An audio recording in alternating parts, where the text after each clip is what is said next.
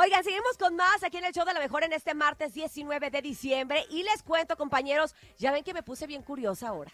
A sacar que si los datos navideños. Ayer que les conté del pavo, ¿no? Que era originario de.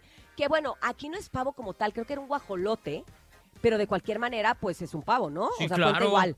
La canción Noche de Paz, les cuento, que es la más popular en Navidad. Fíjense, tiene 733 versiones desde 1973 y fue escrita por un sacerdote, el padre Joseph Moore, Ah, en una iglesia de Austria.